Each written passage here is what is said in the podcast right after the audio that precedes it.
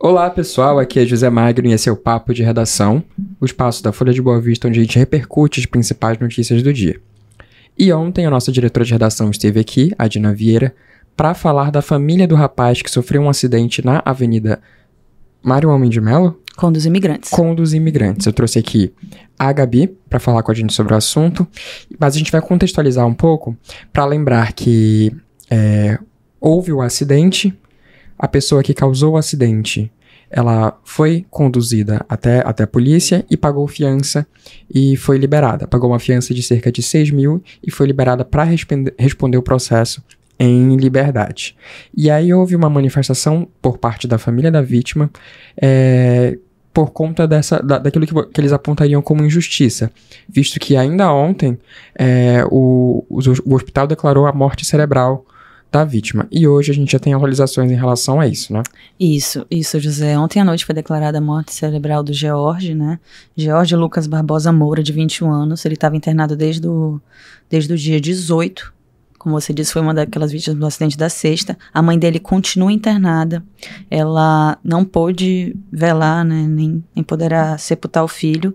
E a, a, manifestação né, da família já se tornou até pública, a gente já está acompanhando em redes sociais, pela internet, a população também já está virando um apelo público, né, de que é, a pessoa estaria é, teria ingerido álcool, então por isso que ele teria provocado acidente, não e para eles, né, para a população não deveria só ser o pagamento da fiança e, a, e responder em liberdade, né, visto a injustiça que eles dizem que é a mãe que nem sabe ainda o que aconteceu com o filho. É, aí nessa, nessa situação tem dois problemas. O primeiro a gente já falou ontem. É, primeiro que não é, o, não é o primeiro acidente que acontece lá na Avenida dos Imigrantes. Aquele Teve esse, é... que é o cruzamento da, da Mário de Belo com o imigrante, mas tiveram dois acidentes. Inclusive, eles foram capturados pela mesma câmera no cruzamento da Imigrantes com a Mestre Urbano. A câmera da mesma casa pegou dois acidentes e foi em menos de uma semana.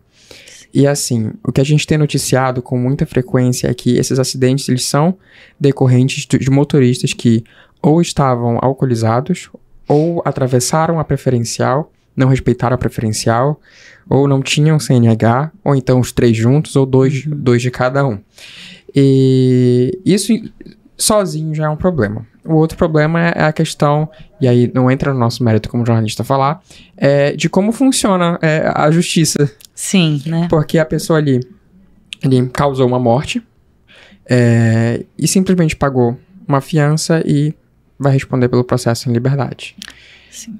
Sendo que, que é, foi um caso de. Ele, estava alcoolizado, né? É, e ele também estava com a CNH atrasada há mais de 30 dias. Então, assim, são fatores que quando você se coloca nessa situação, você assume o risco de causar acidentes e, e acabar tirando a vida de alguém. Sim. Então, fica aí a reflexão, a, né? reflexão, né? Do que, do que que, de como que a justiça tá, tá levando em consideração esses casos. É óbvio que é uma coisa muito estrutural, é, não, não é de baixo para cima que, é, que esse tipo de mudança é realizado. Sim. Ela é de cima para baixo, porque é uma, é, é uma jurisprudência que é nacional, mas fica a reflexão pra gente, pra gente pensar um pouquinho sobre esse assunto. E por falar em trânsito, a gente falou ontem em relação ao acidente de trânsito, a Dina falou pra gente que o Detran, reiterando, tá com uma campanha de conscientização sobre segurança no trânsito, né?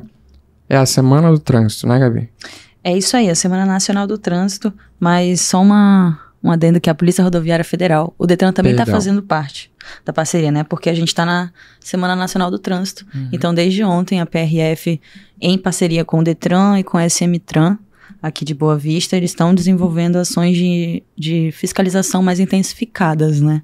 O objetivo é reduzir o número de acidentes o máximo possível, mas acompanhando a campanha nacional, que quer reduzir em 50%. E também conscientizar né, sobre a responsabilidade, a vulnerabilidade dos agentes, das pessoas que fazem parte do trânsito. É importante lembrar que não é só quem dirige carro e moto que faz parte do trânsito, né? O ciclista, o pedestre principalmente também faz parte. A gente, cada um deles tem o seu papel, né? Tem o seu dever para que o trânsito flua, para que não ocorram tantos acidentes. Então, em todo o estado, as fiscalizações estão sendo intensificadas. Até mesmo é, pedestres, ciclistas e quem trabalha mesmo os agentes de trânsito. É, a gente fala muito em quem dirige, em quem, em quem corre o maior risco, mas os trabalhadores do trânsito também, eles estão lá para auxiliar a gente em tudo que a gente precisa. E aí a gente vai agora para Rorainópolis. Isso. Uma situação assim, eu acho que é incomum. Porque vamos lá, houve uma exoneração em massa Sim. de servidores comissionados pelo pela prefeitura de Rorainópolis sob a justificativa de que era para enxugar o orçamento e poder honrar com o pagamento dos próprios servidores? Foi, José, é, tipo essa assim, história. Você vai ser exonerado, mas seu salário vai que ser você vai receber, né? Essa história tem muitas camadas. No início desse mês mesmo, ali lá para a época do 7 de setembro, ocorreu uma manifestação por parte dos servidores da educação do município de Rorainópolis que já alegavam atraso salarial de pelo menos dois meses. É, na época, a prefeitura chegou a falar que não seriam só dois meses, mas a manifestação ocorreu, certo? Houve também, dias depois, uma determina determinação do Tribunal de Justiça para que a prefeitura pagasse esse salário sob pena de multa. Isso também não aconteceu.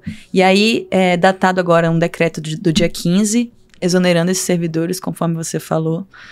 Esses mesmos servidores que estavam na manifestação e que também alegaram esse atraso salarial. E ontem, de ontem para hoje, o prefeito de Roranópolis, Leandro Pereira, né, ele informou que os, o pagamento vai ser realizado até essa quarta-feira, dia 20, até no máximo quarta-feira à tarde. Então agora é esperar e ver se essa exoneração, será que essas pessoas realmente vai ficar por isso mesmo? Vai foi uma, uma estratégia de repente uhum. para ele realmente conseguir esse pagamento? Essas pessoas vão voltar, né? Ficam essas perguntas. Exatamente. Em nota, a prefeitura de Roranópolis afirmou que mesmo com a exoneração desses servidores, nenhum dos serviços vai ser impactado e vão ser continuados a, vai ser continuada a prestação de serviços com a excelência. Foi isso que ele disse na nota. A gente tem que ver como é que vai acontecer.